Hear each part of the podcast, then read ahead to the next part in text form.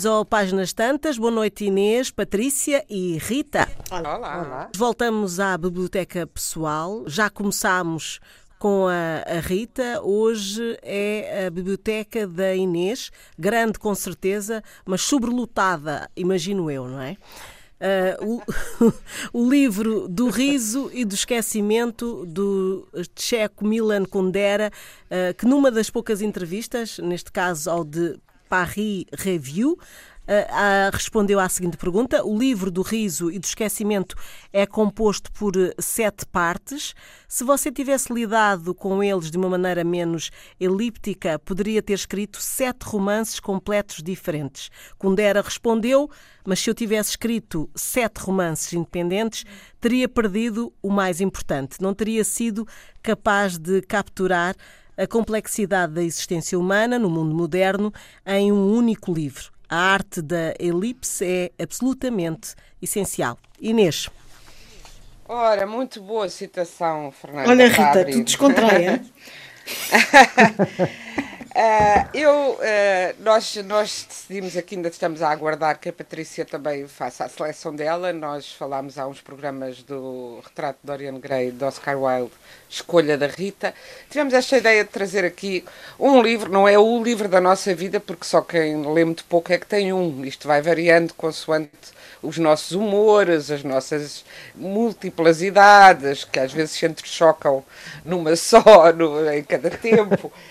Uh, mas, e de facto, uh, quando a Rita selecionou o Oscar Wilde, que, aqui falámos, eu lembrei-me do Kundera, até porque é um, para mim é um grande escritor ainda vivo e que teve o seu auge nos anos 80, 90. Uh, e depois uh, quase não se fala dele. É verdade que ele agora também ele já tem muita idade. Publicou o último livro para em 2014, salvo erro, até fui eu que o traduzi, não me lembro exatamente do ano, mas foi para aí, 2013 ou 14. Não, o homem tem 91 da, anos, hein? A festa da insignificância, exatamente. Que é um, uma pequena, um pequeno romance ou uma grande novela absolutamente deliciosa e de uma, e de uma leveza e de uma profundidade enormes. E, e, e o Kundera é, é, é engraçado que ele tornou-se muito famoso, não com este livro de que eu quis falar, mas com o, o seguinte, o que ele escreveu a seguir a este, uh, que é A Insustentável Veza do Ser. E de propósito eu não escolhi esse porque pensei que os nossos ouvintes esse já ouviram falar, se não o leram, corram a lê-lo. Aliás, a tradução atual é muito boa, que é de uma tradutora, lá está, olha, pegando na conversa da nossa, que não sendo checa, nem, checa, nem, nem, vive, nem, nem, vive em França. Nem, nem tem 91 anos, fui eu, mas uh, uh, e traduzido o francês porque as últimas porque porque ele tornou o francês a sua língua esse livro ainda não foi escrito em francês mas ele fez a revisão uh, e aprovou como original esse esse livro em francês mas eu trouxe este porquê porque a seguir a ter lido na altura na, e não e não o li logo quando saiu o livro saiu estou a falar da insustentável leveza do ser foi aquele grande sucesso pá, em 84, 85, 80. ou por aí. Eu li-o, eu neste momento não tenho aqui a, a cronologia, mas posso, 83. posso ir buscá-lo.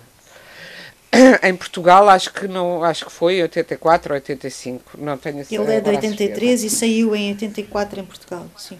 Pronto. E, mas eu demorei uns anos, aliás, foi eu devo agradecer, agradeço sempre o Sérgio Godinho, que andou, com quem eu me dava bastante na época, eu era muito jovem e, ele, ele aconselhava-me leituras e andou atrás de mim, ali tens que ler aquilo, tu queres escrever, tens que ler aquilo. Mas eu com aquela arrogância típica dos 20 anos achava que se era um best-seller tão... Eh, tão, tão ecuménico, toda a gente gostava tanto, é porque se calhar não valia tanta pena. Demorei uns anos, quando li fiquei fascinada e depois fui ler tudo dele. E fiquei ainda mais fascinada com este, que eu chorei lágrimas e lágrimas quando o li da primeira vez e depois já o li inúmeras vezes. Há uma edição já antiga do Circo Leitores que até tem um, uh, um prefácio, uma introdução minha ao, ao, livro do riso e do esquecimento. E essa tua, essa tua hum, citação é muito boa porque aquilo que eu, que eu adoro neste livro é ser um livro, lá está, completamente desconcertante do ponto de vista da construção. De facto, são sete histórias, são seis histórias separadas. São sete variações, mas há uma história que é repetida numa, numa das. Uh, que é repetida, não continuada, que é, no fundo, o coração do livro, a história de Tamina. E é um livro que tem. Uh, uh, que, que, marca aquilo que se tornou a singularidade do Kundera. Ele já tinha uns romances anteriores que caminhavam para isto, uh, já era um romancista uh, que, que, se baseava numa nova maneira de. nova, nova na sua prática, porque ele vai buscá-la até ao, ao, ao Dom Quixote do Cervantes.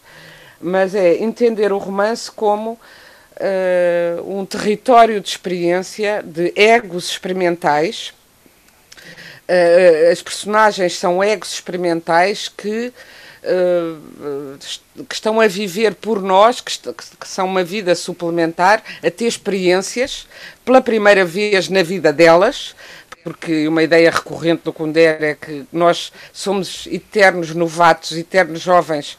Uh, ele esteve para chamar ao, ao livro uh, A Insustentável Leveza do Ser o Planeta da Inexperiência Uh, claro, a Insustentável Leveza do Ser é o título ainda mais bonito, mas o Planeta da Inexperiência, porque nós é, nunca... belíssimo, é um belíssimo título. É, Qual? Uh, é. Qual? O, planeta, planeta da, inexperiência. Da inexperiência. Da inexperiência. É mais, inexperiência. É mais bonito. Inexperiência. É. Insustentável é, Leveza é... do Ser, eu acho um bocadinho pretencioso o título, é engraçado. Talvez. Isso é porque já o ouviste um milhão de vezes.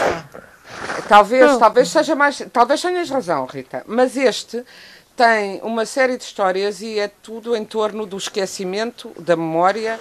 É neste livro que vem logo na primeira página, salvo erro, ao, ao fim da primeira página, a famosa citação dele.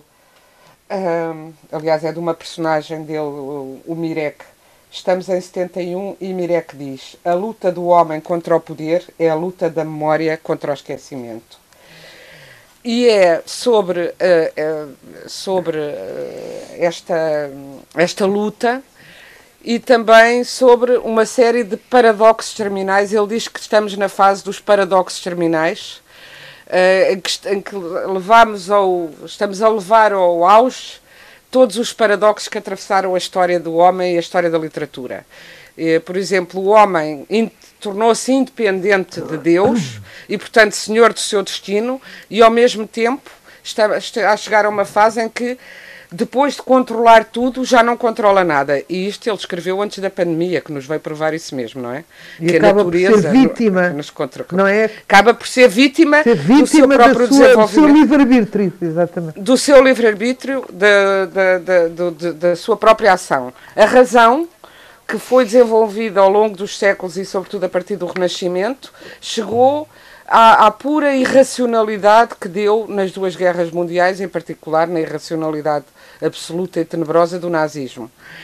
Uh, e depois, uh, o erotismo é, é, parece a reserva e é o contacto, uh, o individualismo máximo do erotismo e da relação erótica, que parece a mais íntima e a mais, a mais uh, desprovida de, de, de, peso da sociedade, das nossas relações, também ele está cheio dos fantasmas, uh, também ele é tocado por toda a nossa memória ou todo o nosso esquecimento, porque os dois andam sempre a par, toda, todos os nossos traumas, todas, eh, toda a nossa, os pesos da infância, as mães, o, é recorrente no, no, nos livros do Kundera o peso das mães obsessivas ou das mães castradoras. Opressivas.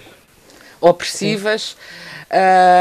E, e, e, é muito interessante porque, sendo o erotismo um tema que ele aborda em todos os livros, mas aborda-o de uma forma completamente antilírica, antirromântica, e muito lúcida. No fundo, o que me fascina na, na, literatura dele é a lucidez com que ele consegue analisar o funcionamento do ser humano em todas as suas dimensões e sem, sem, nenhuma, sem nenhum problema em analisar o que quer que seja da ação humana, incluindo a relação erótica ou incluindo uh, uh, os atos mais simples da, da, da, do, da vida humana, como uh, o, o defecar, ou o comer, o defecar, etc. Tudo nele tem, tem uma.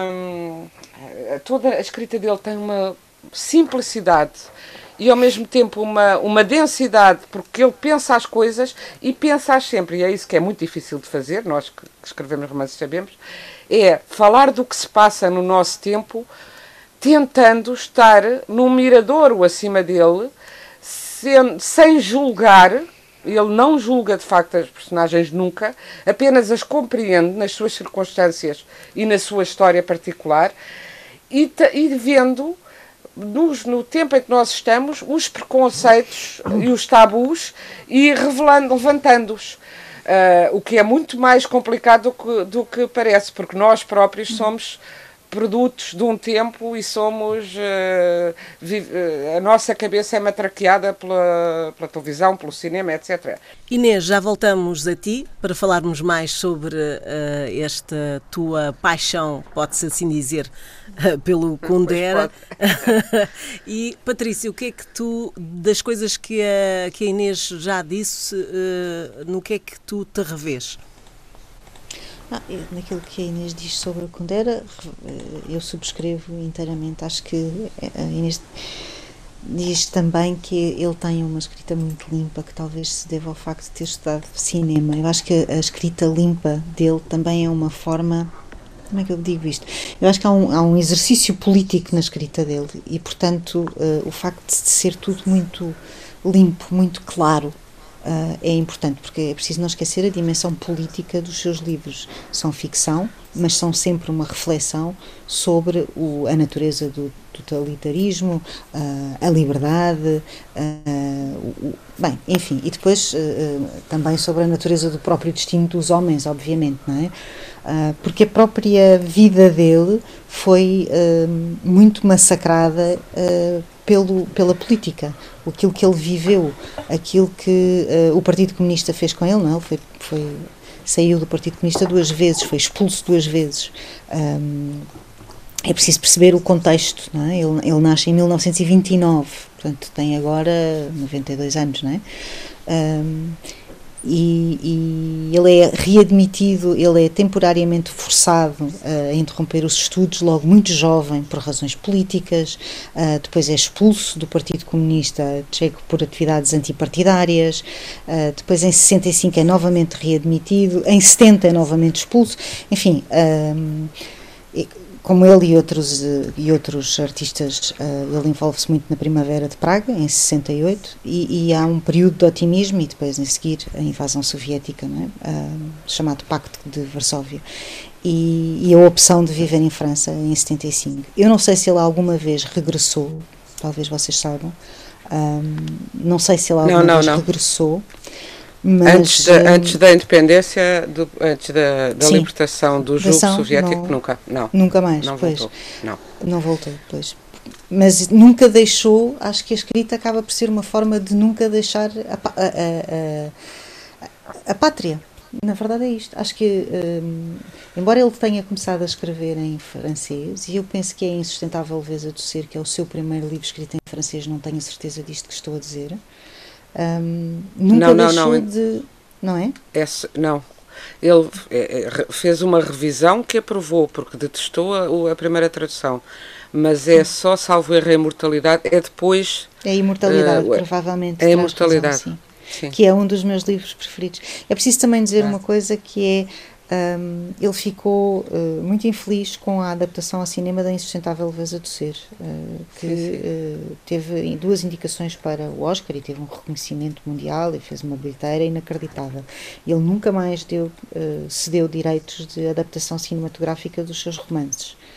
Um, o que eu, eu confesso que eu compreendo, compreendo, compreendo porque Ai, porque é que eu compreendo? Porque acho que o cinema. Uh, é sempre uma traição. A mesma história, não é? É uma é. pequena traição.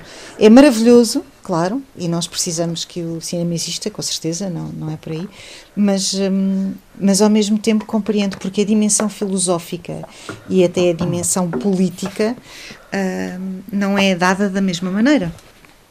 Não é, não é não é pensada da mesma maneira. E porque um livro pode ter 300 eh, páginas e um filme, se passar dos 120 minutos, já é uma desgraça, acham os distribuidores comerciais.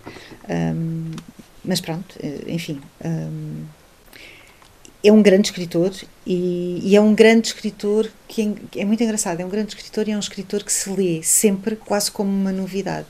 Eu já sei a história da imortalidade, eu já sei a história da insustentável leveza de ser, ou do livro do riso e do esquecimento, ou, enfim. Um, mas as releituras são sempre pontos muito interessantes. Como eu sublinho os livros, fico até surpreendida muitas vezes com aquilo que sublinhei há 10 anos e que agora não sublinharia. É engraçado esse, esse exercício, não é? Um, e é um grande escritor, pois isso, sobre isso não temos dúvidas. Não, não, não ganhou ainda o, Nobel, olha como eu digo bem, o Nobel. O Nobel. Porque o Nobel, nunca esquecer, o Nobel. Não ganhou o Nobel, mas, mas merecia mereciam. Há um livro que eu gostava de destacar também, para quem gosta destas coisas da literatura, pode ser uma boa sugestão de leitura, que é A Arte do Romance, que é um pequeno ensaio de 1986, salvo erro, que está publicado pela Dom Quixote. Talvez não seja fácil de encontrar, mas nos alfarrabistas certamente que se encontra em que foi ele, reeditada uh, há poucos anos. Eu, eu acho que é fácil de encontrar. Foi, foi, foi. Fui eu que fiz a revisão, por isso é que sei. Fizeste a revisão. Pois olha, aquele que eu tenho foste tu que me deste. E é a primeira edição da arte do romance que saiu cá. Uh, é porque ele foi acrescentando e cortando coisas pois, e, portanto, ele próprio refez a edição. Então é-te dar, uh, ainda bem que diz, é-te dar este. É já um bocadinho diferente do outro, mas realmente é um grande, um grande curso de escrita. De é um grande curso de escrita, era isso que é. eu ia dizer. É um grande curso de é. escrita é. e mesmo aí se percebe como hum, há uma. Como direi? Há uma, uma limpeza de facto na escrita, uma clareza. É tudo muito lúcido e muito claro. Uh, e, e, para quem gosta das coisas da literatura e para quem quer escrever, eu acho que a arte do romance é um conselho uh, de leitura uh, válido ainda hoje, independentemente de ser um livro escrito nos anos 80. Acho que nada, nada dali é datado em termos de uhum. pensamento. Uhum. E pronto, e passa a bola à Rita. Rita, começava pelo título que tu disseste, o título de, do Insustentável, ah, A Insustentável Leveza de Ser. Disseste que. É, é, um, é um livro, sim, é um bocadinho pretencioso e sempre achei, mal o ouvi sempre achei. Uh, pronto, é um paradoxo, não é? Porque a leveza quer dizer exatamente o contrário da insustentabilidade, da, falta de forças para, para carregar, uh, mas achei sempre. Um, uma coisa. E, e, na altura, quando vi, lá está, quando, quando li, eu li o livro e depois vi o filme, que achei que eram duas coisas diferentes. Achei engraçado. Uhum. Um, embora tivesse reconhecido as personagens.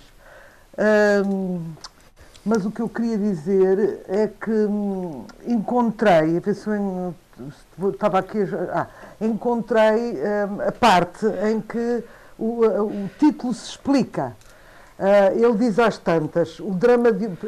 Então, estavam a dizer que ele é um grande escritor, romancista e ensaísta, e para mim eu também diria, arriscar-me e fora do canon, a dizer que ele também é filósofo, porque ele é um pensador Exato. e pensa. Sim, claro um, um, além da psicologia do, e da densidade dos personagens e de os tentar explicar de todas as maneiras e de, uma, de uma, uma, linguagem muito clara e muito sensível, como a Inês estava a dizer, ele apresenta à filosofia uma série de respostas que, que são interessantíssimas.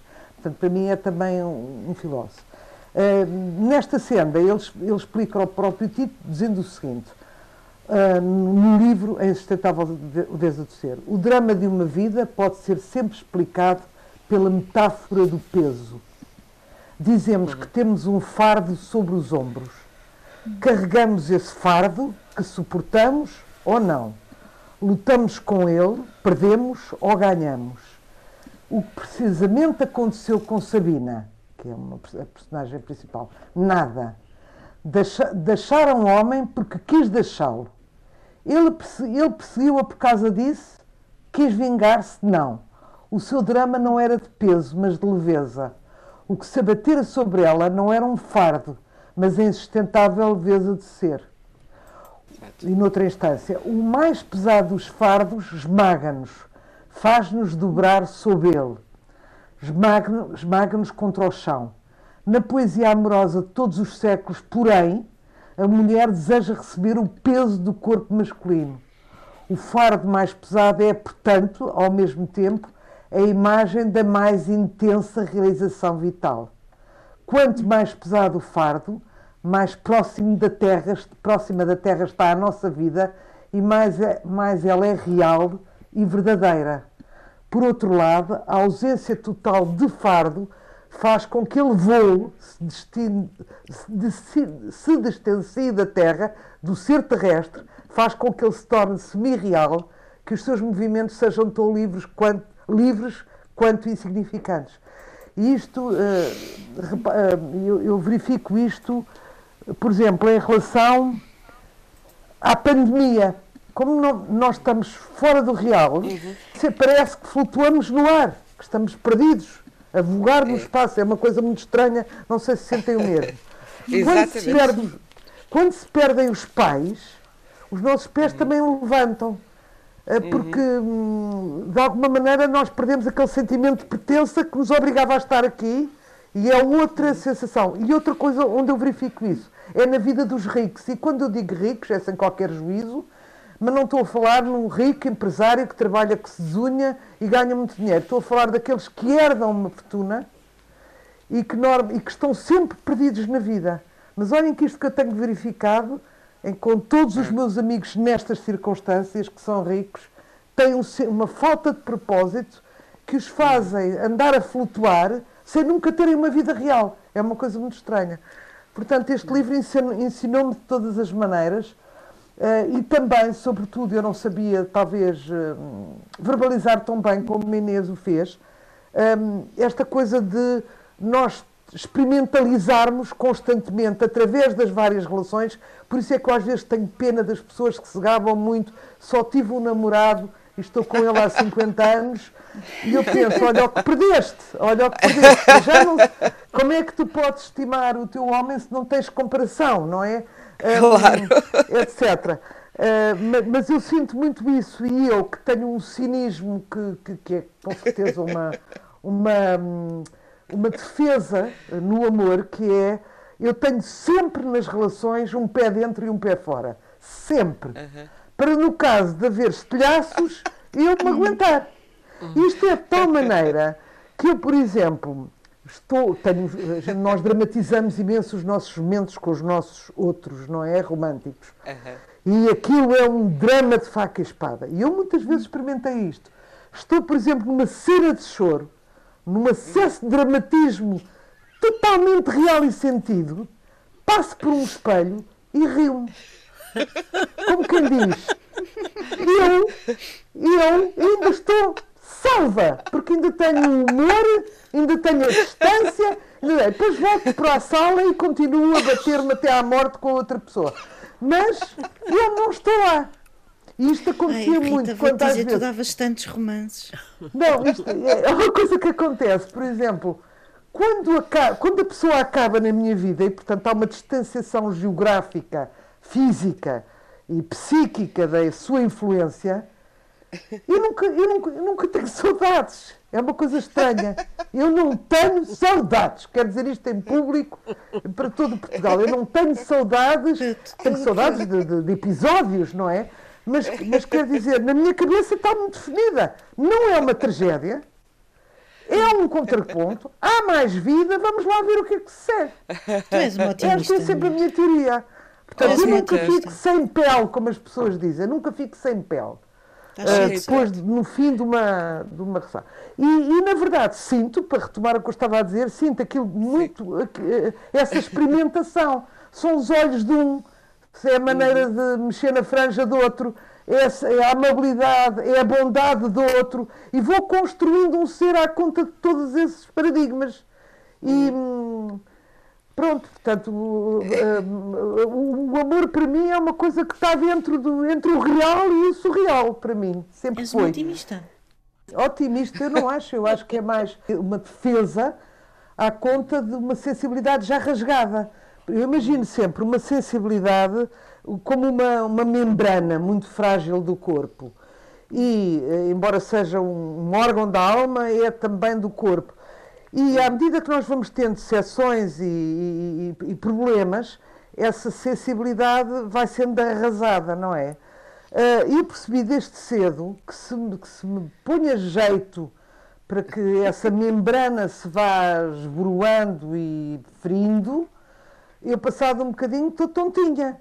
E então, não sei que reviravolta cai eu, eu, o cadei, que é um instinto de sobrevivência hum. que, é, que para mim o amor e as suas tragédias não são verdadeiramente tão dramáticas como as outras, como a fome, a guerra, a tortura.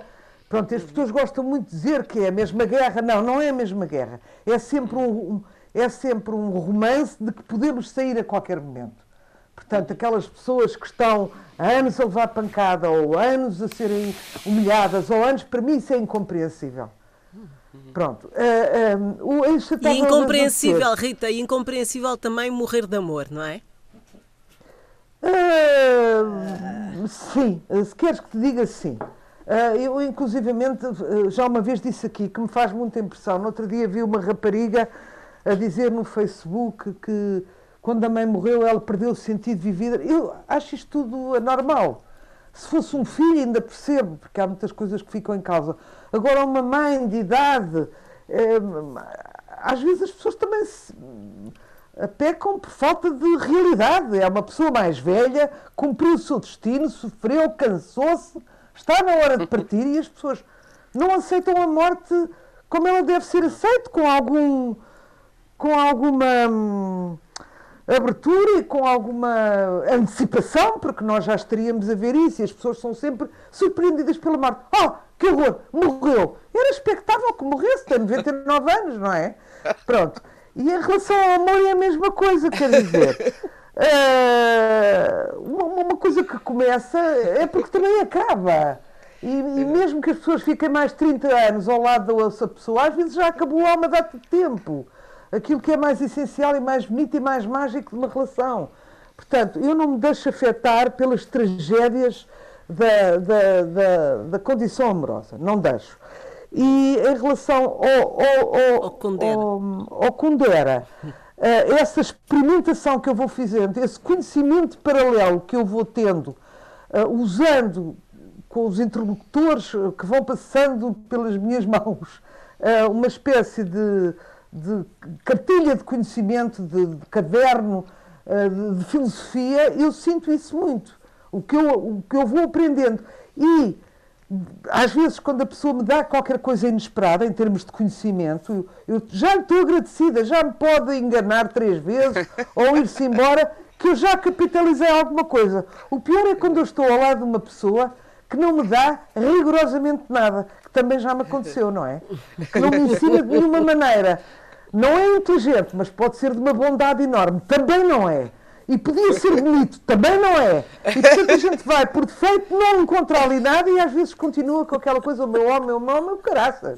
Isto não é o meu homem, é, outro, é o, o homem de outra pessoa qualquer que por engano veio para a mim e que siga a sua vida. Pronto.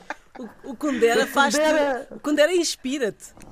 Vocês é. imaginem que o Kundera conhecia a Rita. O Kundera tinha escrito mais 10 livros, caramba. Pelo menos. Pelo menos. É uma super agora, sabida. Eu por agora, eu pedi à, a a a Patrícia, que é tão boa, tão boa em cronologias e eu sou péssima, é que ele escreveu neste livro A Brincadeira, que eu acho que está nos sítios, nos portugueses uh, eh, descrito como a brincadeira e noutro brincadeiras, portanto não sei exatamente como é que é. Ele é faz um livro que, de certa maneira, uh, não, eu sei que ele foi escrito eh, em 65 e publicado em 67. Eu gostava era de saber que ele, uh, se ele uh, escreveu este livro já depois das suas experiências políticas e das suas rejeições, já, rejeições é do partido. Primeiro, sim, sim, é o primeiro que ele escreve, amor. É porque este livro de brincadeiras, que eu na altura não soube perceber nem contextualizado. É a brincadeira, do... Rita. É a brincadeira. É a brincadeira. Um, em que ele manda por brincadeira. Um, o protagonista é um estudante, o Ludwig Jan, e, e envia por brincadeira um cartão com os seguintes dizeres: O otimismo é o ópio do género humano. O espírito sadio fede a imbecilidade. Viva Trotsky! E manda isto para, uma, para a namorada dele, que se chama Marqueta. A verdade é que o cartão acaba na mão dos superiores do Partido Comunista, que o acusam de trotskismo, cinismo e subversão. Uhum. E o Ludwig vai buscar. Eh, vai, é, é, é, o amigo dele, que é líder do Partido Comunista da Universidade, não, não, não só não quer que ele, não só quer que ele seja expulso do partido, mas também impedido de continuar os estudos. Isso já tinha acontecido em 1950. Completamente biográfico. Não é? Portanto, então, mas foi em 1950 quando ele eh, é obrigado a interromper os estudos. Não é? Ele estudou literatura Sim. e estética na Faculdade de Artes. Ele estudou uh, cinema. E cinema ele também, cinema. mas pronto, mas a licenciatura acho que se chamava. Não, não, olha, não toca piano. Toca piano, toca. Toca, toca, toca. aprendeu toca, com toca. o pai. O pai era um. Toca, músico. toca. E estudou museologia e tudo. Sim, sim, pois sim. É, uhum. um, a verdade é que ele escreve esse livro, A Brincadeira, uh, 15 anos depois de ter sido obrigado. Era um estudante a interromper os estudos e é expulso nessa altura do Partido Comunista Tcheco. Ele é expulso três vezes, salvo é. erro. E só recupera, e tirou-lhe a identidade checa e só recupera a identidade, a, identidade checa identidade. 40, a identidade checa 40 anos depois. Que é uma coisa que um dia vamos refletir sobre isto. Para mim seria uma dor horrorosa. Hum, por exemplo, em relação ao amor, ao amor homem-mulher, portanto profano, digamos assim, eu acho hum, a, a, a nacionalidade, e não nacionalismo, não confundir, um, uma questão muito mais profunda do que o amor. Um, portanto, a mim, se me tirassem a nacionalidade portuguesa e se me exilassem, para mim seria uma tragédia muito mais funda do que perder um namorado ou mesmo um marido. Vou só buscar um bocadinho de água Continuem, por favor. mas, mas, o pragmatismo da Rita é maravilhoso. Inês, mas se, se dermos continuidade àquilo que a, a, Rita estava a dizer sobre ele estar exilado e a importância disso, não é? Uh, mas ele, no final, França para ele era a sua, a sua casa, é? Foi a sua pátria, sim, foi, eh, tornou-se a sua pátria. E eh, agora a Rita e a, e a Patrícia acabaram de contar a história da sua expulsão, a história inicial da sua expulsão. Aquilo que ele conta nesse primeiro romance, A Brincadeira, foi o que se passou com ele quando a Patrícia começou por dizer que ele foi expulso por atividades antipartidárias. Partidárias, As atividades antipartidárias era o humor que ele tinha era precisamente escrever coisas na brincadeira, sem perceber, convicto comunista que era, mas uh, cheio e cheio de, de, de, de, energia e de juventude, claro, e de humor também. Foi aí, e aí a história do peso e da leveza começa também por aí, quando ele percebe o peso extraordinário que não se pode fazer humor. Uh, terá sido uma história parecida com a do livro, em que uh, esse bilhete que a Rita contou, uh, que vem no livro, na brincadeira, no romance, que ele escreveu, o protagonista do romance e também o Kundera, a uma namorada porque estava muito uh, zangado com ela, porque estava cheio de saudades dela e ela estava feliz num acampamento de férias do Partido Comunista e só lhe contava da alegria que estava e ele, cheio de saudades dela e triste por ela não estar minimamente melancólica com, com saudades dele, escreveu isso na brincadeira e foi acusado uh, e, expulso do partido. Uh, e, bom, e, e, e, depois ele vai, acaba por ir para Paris em 75. Ele ainda tenta permanecer lá. Uh, e depois da expulsão de, definitiva, o que acontecia era uh, tiravam-lhe qualquer hipótese às pessoas que, que, expulsavam dessa grande roda. Uhum. É uma imagem que ele usa muito nos livros, a grande roda, onde todos são irmãos, ou a grande marcha, onde todos vão uh, cantando os mesmos hinos e os mesmos slogans. Ele é empurrado para fora disso e diz que quem é empurrado para fora do círculo fica sempre a cair o resto da vida, não é? Ele é empurrado e todos os trabalhos que tem uh, lhe vão sendo tirados, e sobretudo todo começar por todo o trabalho intelectual. Ele era professor de argumento uh, na, na Escola de Cinema de, de Praga.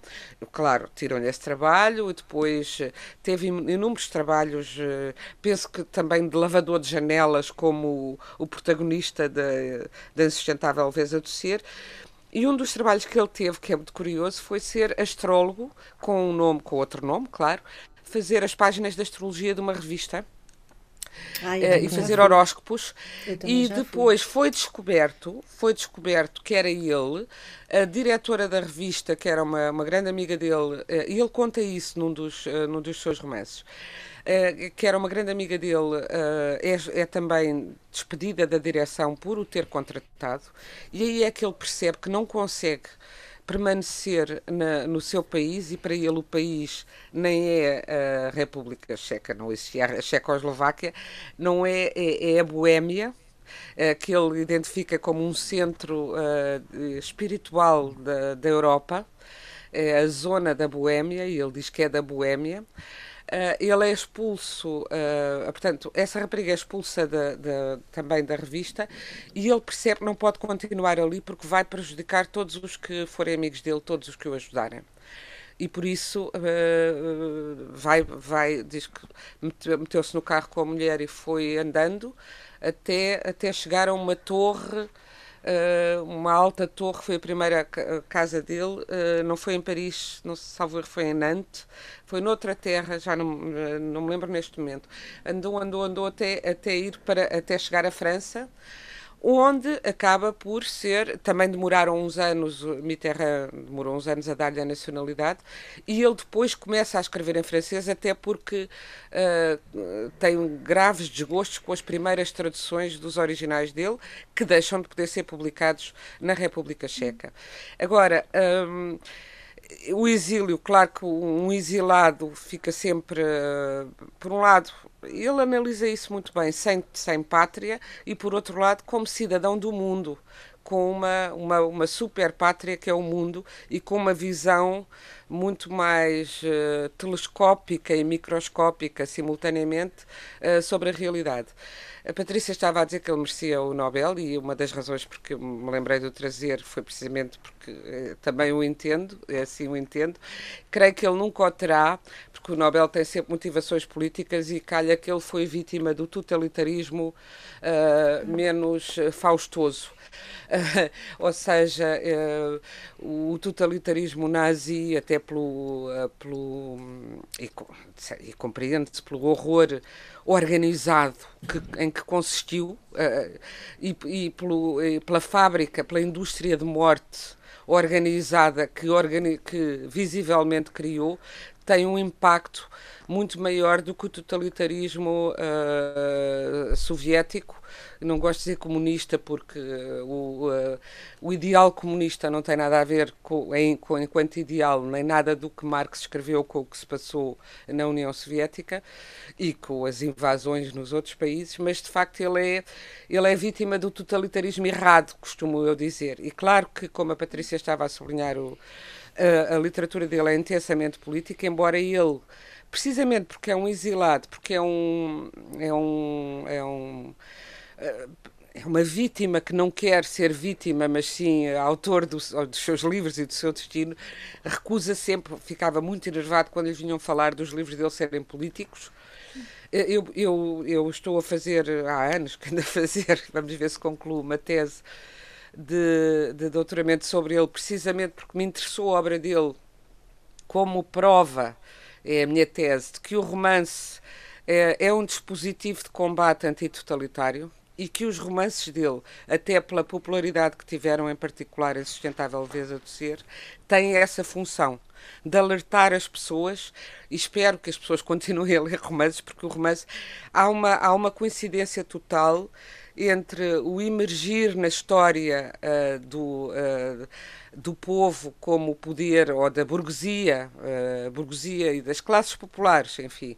Há uma, há uma total coincidência na história entre a, o aparecimento da imprensa e a, e a, e a, e a, e a popularização do romance e uh, a criação das democracias, o que é muito interessante. Portanto, eu quero crer que o romance tem essa função porque nos lá está porque nos leva a uh, nem todos nem se, embora nem todos os romances tenham a, a, esta esta experimentação da mesma forma do Kundera que é muito original na sua criação dos seus abre aspas, egos experimentais, que é assim que ele se refere às suas personagens, mas são sempre experiências de vida e uh, muito, muito pessoais. É sempre uh, a leitura de um romance é sempre algo que nos transfigura de uma forma muito diferente de outra experiência, mesmo narrativa, mesmo cinema.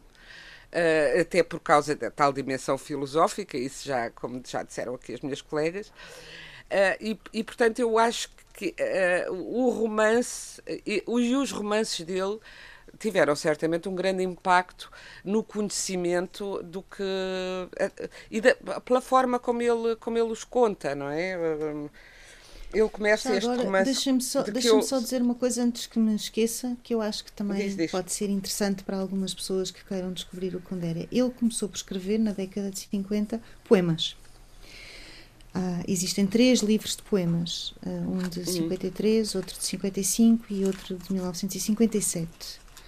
Uhum. Ah, e são poemas de um, de um jovem estudante. e são quase como. Não sei se aquilo que eu vou dizer enfim, também já não era tão jovem assim, tinha 30 e poucos anos, quase 30 anos, por, por, aí, não consigo agora fazer contas de cabeça. Mas é engraçado porque os poemas são quase uma, um trampolim para os romances que ele veio a escrever.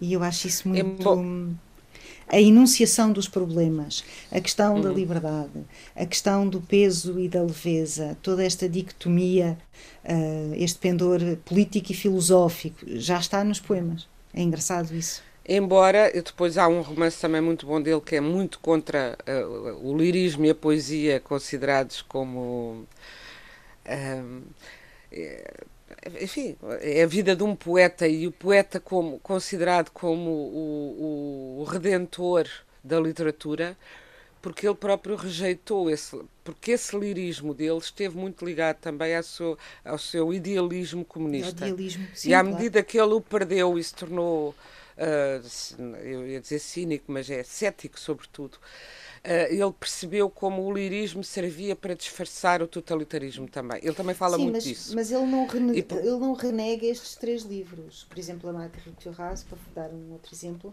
há livros e textos que ela, por e simplesmente, passa à frente. Mas ele renegou, olha, que ele, ele, ele não deixa reeditar esses livros. Sim, sim, sim. sim. sim ah, ele, aliás, porque ele considera, também, também porque considera que como poeta não, uh, não, não era tão bom como muitos outros poetas de que ele fala, sim. alguns do, do país dele que eu não conheço. Eu ia só, e para, para Mas terminar mesmo, a minha exato, intervenção, dois minutos. dizer que ele começa o livro, gostaria muito de citar, mas é muito, se calhar fica mesmo assim muito comprido. Mas este livro que eu, que eu sugeri, o livro do Riso e do Esquecimento, começa com a descrição de uma fotografia que foi alterada uh, em que estão dois dirigentes, uh, numa, no, dirigentes comunistas numa varanda e um deles, o chefe, uh, está com a cabeça descoberta e o outro põe-lhe o, põe o gorro que tem, oferece ao outro. E depois cortam a, a, a, aquele que ofereceu o gorro, passado uns anos foi acusado de traição e, e morto. Uh, pelo, pelo chefe a quem ele tinha dado o gorro. E então a fotografia é reproduzida sem o. o sem, apagam da fotografia o tipo que mataram, mas continua, diz ele, continua lá a presença dele no gorro que ele emprestou a outra e que está na cabeça dele. Isto é uma metáfora extraordinária e é uma história real, este apagamento das fotografias. E. Eh, e, e, que diz a brutalidade e a brutalidade escondida, que era matavam as pessoas e apagavam-nas das fotografias. Depois reabilitavam-nas e voltavam, este depois foi reabilitado e a fotografia voltou a poder ser o que era. Mas reabilitado depois de morto já não lhe interessava muito, não é? E portanto ele, ele analisa muito, muito e muito profundamente e muito, muito cirurgicamente estas uh, perversões contínuas do poder e como o totalitarismo e é isso que. É porque o totalitarismo nazi, é, houve quem dissesse não se pode escrever sobre ele, eu acho que tem de se escrever sobre ele. uh, por, por, uma questão de memória, mas é, é, o indizível absoluto. E este é um totalitarismo igualmente brutal, mas muito mais uh, sonso e, e, muito mais de uma opressão contínua que não que não, não, não é da câmara de gás, é do, é do sufocamento lento. Temos que nos despedir. Já sabe que estamos disponíveis em podcast, em antena1.rtp.pt, no Facebook e recordo que podem sempre contactar-nos através do e-mail a páginas tantas, arroba rtp.pt e uh, ficam aqui as sugestões dos livros do Kundera. Boa noite.